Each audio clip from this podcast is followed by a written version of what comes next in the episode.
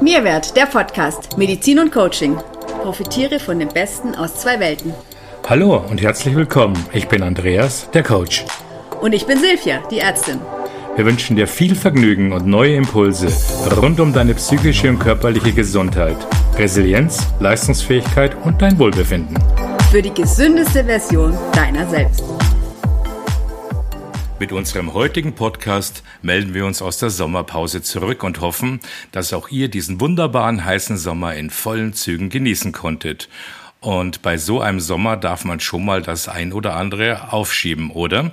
Und das sind wir auch schon bei unserem heutigen Thema, mit dem wir unsere Podcast-Reihe weiterführen möchten. Stress durch Aufschieberitis oder auch Stress durch Prokrastination genannt. Kennst du das? Eine wichtige Aufgabe wartet schon seit Tagen auf dich. Aber jedes Mal, kurz bevor du sie endlich angehen möchtest, denkst du beispielsweise, ach, eigentlich habe ich heute keine Lust. Das mache ich besser morgen. Oder ich arbeite das später mal durch. Die Steuererklärung kann doch auch nächste Woche gemacht werden. Oder du wirst einfach abgelenkt, weil wieder mal eine Nachricht auf dem Handy aufpoppt oder dir plötzlich einfällt, dass du noch schnell deinen Instagram-Account checken musst. Und so verdrödelst du wieder einmal Minute um Minute deine Zeit und verschiebst die Dinge, schiebst alles vor dir her. Aufschieberitis das ist der Name, kann zu einer ernsthaften Herausforderung werden und ein Auslöser für Dauerstress sein. Es kann sogar so weit gehen, dass die Betroffenen sich aus eigener Kraft nicht mehr motivieren können, um ihre Aufgaben zu erledigen. Ist nun Prokrastination mit Faulheit gleichzusetzen? Wie entsteht sie eigentlich und wie gesundheitsschädlich kann sie letztendlich sein? Gibt es ein alter Heilmittel gegen die Aufschieberitis? Diese und andere Fragen wollen wir im heutigen Podcast klären. Und dazu haben wir uns heute eine echte Expertin eingeladen. Herzlich willkommen, liebe Kerstin Obermeier. Du bist Expertin für Prokrastination. Magst du dich unseren ZuhörerInnen einfach mal kurz vorstellen? Ja, sehr gerne, lieber Andi. Als erstes möchte ich dir, liebe Silvi, dir, Andi, herzlich danken für die Möglichkeit, heute mit euch hier für eure Zuhörerinnen und Zuhörer über mein Herzensthema Prokrastination zu sprechen.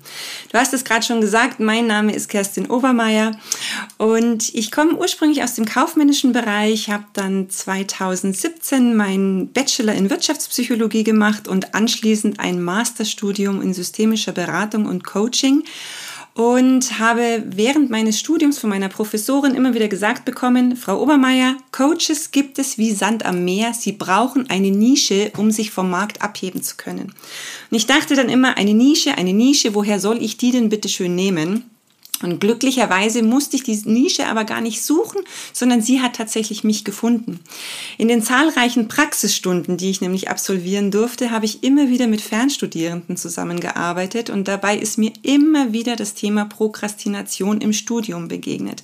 Und es hat mich dann irgendwann so gefesselt, dass ich beschlossen habe, darüber mehr zu forschen, habe dann letztendlich auch meine Masterarbeit darüber geschrieben und im Zuge dessen meinen eigenen Coaching-Leitfaden entwickelt und letztendlich jetzt auch mein eigenes Coaching-Programm und unterstütze jetzt mit Rock Fernstudium Fernstudierende dabei, ihre Prokrastination im Studium zu überwinden. Wow, super spannend, liebe Kerstin. Ja, gerade du als Expertin kannst uns wahrscheinlich am besten erklären, was man denn genau unter Prokrastination versteht. Ja, das ist tatsächlich gar nicht so einfach. Das Thema Prokrastination findet sich seit den 1970ern in etwa in der wissenschaftlichen Literatur, aber erst seit den 1990ern ist daran auch ein verstärktes Interesse, was die Forschung angeht. Heute finden sich tatsächlich zahlreiche unterschiedliche Definitionen, die teilweise verschiedene Formen vom Aufschieben miteinander vermischen. Ich selbst arbeite mit einer Definition, die sieben Merkmale von Prokrastination miteinander vereinbart. Und zwar versteht man unter Prokrastination, wenn eine beabsichtigte Handlung die erforderlich oder von persönlicher Bedeutung ist, zurückgestellt wird und das, obwohl dem oder der Ausführenden bewusst ist, dass dies negative Folgen hat. Dieser Aufschub wird ohne externe Zwänge ausgeführt, ist unnötig oder nicht zielgerichtet und ist verbunden mit subjektivem Unbehagen oder anderen negativen Konsequenzen. Hm. Wow, Sehr wir schön. sind beeindruckt. Sehr schön. Sag mal, Kerstin, aus deiner Erfahrung heraus, würdest du das dann mit Faulheit gleichsetzen? Nein, absolut nicht. Ähm, es gibt mit Sicherheit einen Graubereich, der sich nicht zu 100 Prozent abgrenzen lässt von der Faulheit. Aber grundsätzlich geht Prokrastination wirklich mit einem ganz starken Leidensdruck einher. Also die Leute, die bewusst Dinge aufschieben, die leiden unter Stress, unter Schlaflosigkeit, unter schlechtem Gewissen. Und jemand, der wirklich so von Natur aus faul ist, der fühlt sich in der Regel damit relativ wohl. Wie gesagt, es ist ein großer Graubereich. Es lässt sich nicht ganz trennscharf voneinander trennen. Dennoch gibt es einen Unterschied im Empfinden zwischen Faulheit und Prokrastination. Mhm. Interessant. Wollen wir mal drüber sprechen, wie Prokrastination dann im Grunde eigentlich entsteht? Prokrastination entsteht nicht aus einem Grund, sondern das hat wirklich ganz, ganz vielfältige ah, okay. Gründe die da beispielsweise sein können, dass Aufgaben subjektiv als unangenehm empfunden werden oder dass man Bewertungs- oder Versagensangst hat. Das geht häufig ist im Zusammenhang mit einem hohen Anspruch an das eigene Ergebnis. Es kann aber auch sein, dass man unter prokrastinationsfördernden Überzeugungen leidet, sogenannten Glaubenssätzen oder dysfunktionalen Kognitionen aber auch eine geringe Selbstwirksamkeitserwartung oder auch mangelnde Kompetenzen im Bereich Zeit- und Selbstmanagement können zur Prokrastination führen. Ja, und auch die Medizin hat sich natürlich inzwischen mit der, mit der Prokrastination beschäftigt und ähm, geguckt, warum das so ist, dass manche Leute einfach loslegen und machen und andere, und da zähle ich mich tatsächlich auch dazu, vor allem unangenehme Dinge wunderbar vor sich herschieben können. Ja? Und äh, man hat dann untersucht, ob diese Personen sich eben auch auf neuronaler Ebene unterscheiden, also im Gehirn. Ne? Und das wurde an der Ruhr-Universität Bochum untersucht. Da hat man 264 Freiwillige in äh, Hirnscans gemacht und hat äh, das Volumen verschiedener Hirnareale und die funktionellen Verknüpfungen miteinander verglichen. Und außerdem haben die Versuchspersonen dann per Fragebogen noch Auskunft darüber gegeben, wie leicht sie sich eben dazu aufraffen konnten, mit einer Aufgabe anzufangen, wie konzentriert sie bei der Sache sind oder wie gut sie auch mit Rückschlägen zurechtkommen. Und die Probanden, die dazu tendierten, Dinge aufzuschieben, hatten eine größere Amygdala. Ja? Und denen fiel es auch als die, denen es eben leichter fiel, die Aufgaben sofort anzupacken. Und die Amygdala ist ja unser sogenannter Mandelkern im Gehirn. Also es ist ein Teil des sogenannten limbischen Systems, das unter anderem auch engsten, eng mit Angstgefühlen verbunden ist und eben auch eine wichtige Rolle bei der emotionalen Bewertung von Situationen spielt. Also sie warnt uns auch vor negativen Auswirkungen, die unsere Handlungen haben können. Und Personen mit eben einer größeren Amygdala, einem größeren Mandelkern, fürchten sich womöglich eher vor den Konsequenzen ihrer Handlungen und zögern deshalb den Beginn hinaus. Das war so die Mutmaßung der Forscher bei dieser Arbeit.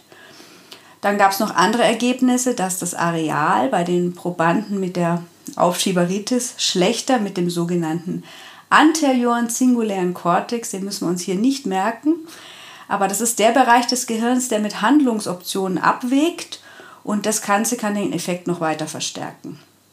Also wer zur Aufschieberitis neigt, bei dem ist die Amygdala eben auch schwächer mit anderen bestimmten Hirnarealen verknüpft, eben wie gesagt der sogenannte anteriore singuläre Kortex, der eben diese Kontrolle über unsere eigenen Handlungen auch bestimmt und ähm, einfach den Ausgang von Handlungen einschätzt und, und die Umsetzung in die Tat. Ja, das hat alles damit zu tun und da ist eben diese Vernetzung schlechter.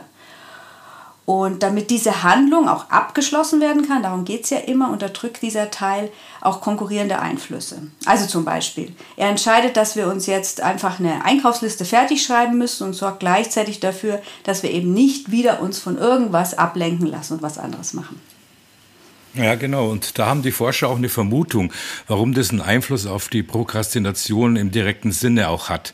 Ähm, die sagen nämlich, wenn die Verbindung zwischen den beiden Hirnarealen schwach ist, wird der dorsale ACC in seiner Fähigkeit, also seine Handlung zu bestimmen und andere zu unterdrücken, eingeschränkt. Das heißt, übersetzt, dass der hemmende Einfluss der Amygdala dagegen zunimmt. Wir trauen uns also nicht mehr zu handeln und geben Störungen einfach schneller schneller nach. Kerstin, das kann am Ende zum Nichterledigen von Aufgaben führen, dieses, dieses Nachgeben von Störungen. Und natürlich dadurch auch, weil man ja weiß, dass man die Dinge eigentlich erledigen sollte, direkt zu Stress führen. Und äh, wie im Detail oder wie denkst du, äh, wirkt sich denn dieser Stress oder wie entsteht denn dieser Stress durch die Prokrastination genau aus deiner Sicht?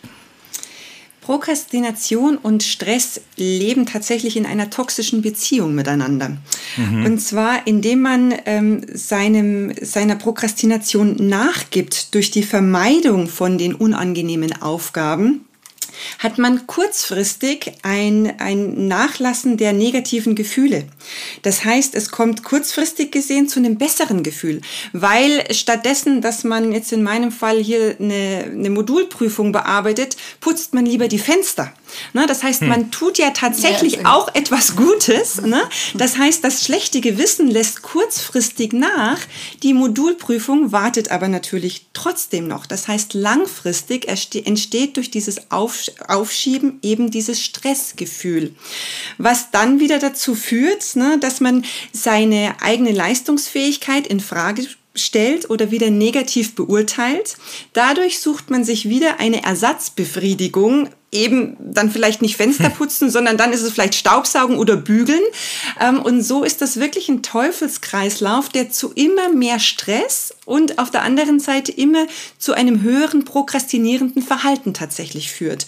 Und ja, wie gesagt, das ist ein Teufelskreislauf, aus dem es auszubrechen gar nicht so leicht ist. Ja, wer kennt das nicht, ne? ich weiß nicht, vielleicht kennt ihr es nicht, also ich kenne es schon. Ähm, Kerstin, was denkst du aus deiner Erfahrung heraus ist hilfreich, um den Stress, der daraus entsteht, einfach durch diese Prokrastination, der Stress, der entsteht, einfach zu minimieren? Was können wir tun? Ganz genau hinschauen und sich immer die Frage nach dem Warum stellen. Warum prokrastiniere ich gerade? Und die Antwort darauf ist natürlich etwas sehr Individuelles. Dann, was ich festgestellt habe, was auch ganz wichtig ist, wirklich Aufgaben zu priorisieren. Was ist denn gerade wirklich wichtig? Steht vielleicht gerade meine Gesundheit an erster Stelle? Oder ist es der Job? Ist es, das, ist es die Familie? Was ist wirklich gerade für mich das Allerwichtigste, damit es mir gut geht? Und dann ganz wichtig, auch ein, eine gesunde Portion von Akzeptanz. Es gibt Situationen, die können wir nicht ändern und wenn wir mit Akzeptanz durchs Leben gehen, dann lässt sich ganz viel Stress minimieren, schlechtes Gewissen minimieren und dann kommen wir auch viel leichter in Handlungen, die gerade angesagt sind tatsächlich.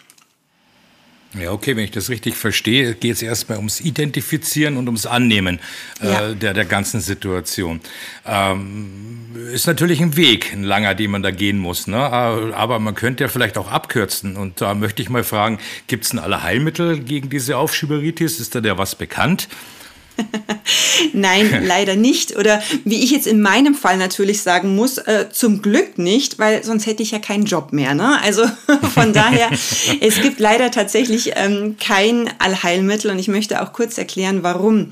Prokrastination ähm, ist ein höchst inter- und intraindividuelles Problem. Was heißt das jetzt im Detail? Nehmen wir an, wir haben zwei Studenten, die beide das Modul Statistik bearbeiten müssen. Der eine schiebt's auf, weil er einfach eine, weil er Angst davor hat, weil Statistik überhaupt nicht sein Thema ist und er Angst vorm Versagen hat. Der andere Student, der weiß, dass er das mit links machen würde, aber es unterfordert ihn. Und Unterforderung ist tatsächlich auch etwas, was zu Prokrastination führen kann. Das heißt, wir haben zwei voll, völlig unterschiedliche Gründe, warum prokrastiniert wird und dementsprechend auch andere Herangehensweisen, wie diese Problematik gelöst werden muss. Das sind die interindividuellen Unterschiede. Die intraindividuellen Unterschiede machen das Ganze aber noch etwas komplexer. Und zwar nur weil ich jetzt meine Statistikprüfung aufschiebe, weil ich Versagensangst habe, heißt das nicht, dass ich immer wegen Versagensangst aufschiebe, sondern es kann sein, dass ich eine andere Prüfung vor der Nase habe, die mich in dem Fall unterfordert und dann ist mein Grund des Aufschiebens wieder ein ganz, ganz anderer. Das heißt, man muss wenn man, wenn man jetzt ganz tief ins Detail gehen will, im Prinzip jede Aufgabe wirklich individuell betrachten, warum schiebe ich in dem konkreten Fall jetzt gerade auf und was könnte mir hier helfen, um das, ähm, das aufschiebende Verhalten zu umgehen. Ja, danke für die, für die tiefen Einblicke. Das, das erklärt natürlich dann auch, dass es kein Allerheilmittel gibt.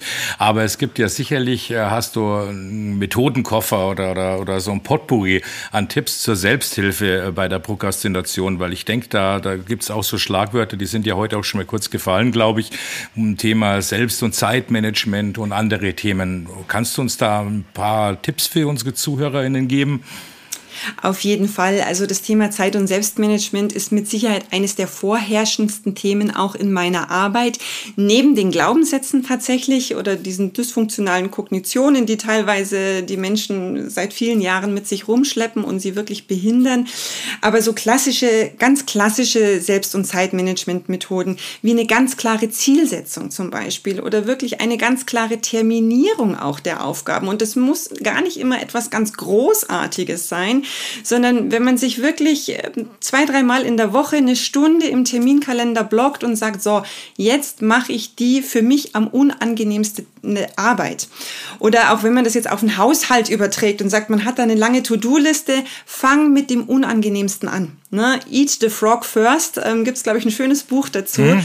Also wirklich, dass man sagt, man, man schaut, dass man das Unangenehmste zuerst erledigt und das andere geht dann in der Regel deutlich leichter. Wow, toll. Ja, da sind wir auch schon äh, am Ende unseres Podcasts. Silvi, ich denke, das war sehr, sehr interessant, oder? Ja, vielen lieben Dank, liebe Kerstin. Das fand ich sehr, sehr spannend. Ja. Ja, liebe Silvi, das, ich muss das Dank, Dankeschön aber wirklich an dich zurückgeben, weil ich fand es jetzt auch mal unheimlich spannend für mich, den medizinischen Aspekt dahinter zu sehen. Und ich finde es sehr spannend, wie, was für Überlappungen es da in diesen, in diesen Bereichen tatsächlich gibt. Mit der medizinischen Forschung und mit dem, was, was ich so erarbeite. Vielen Dank ja, dafür. Sehr gerne. Schön, super. Dann haben wir ja eine klassische Win-Win-Situation, weil wir sagen auch ganz aufrichtig Danke für so ein Fachthema, das wir gerne einbauen.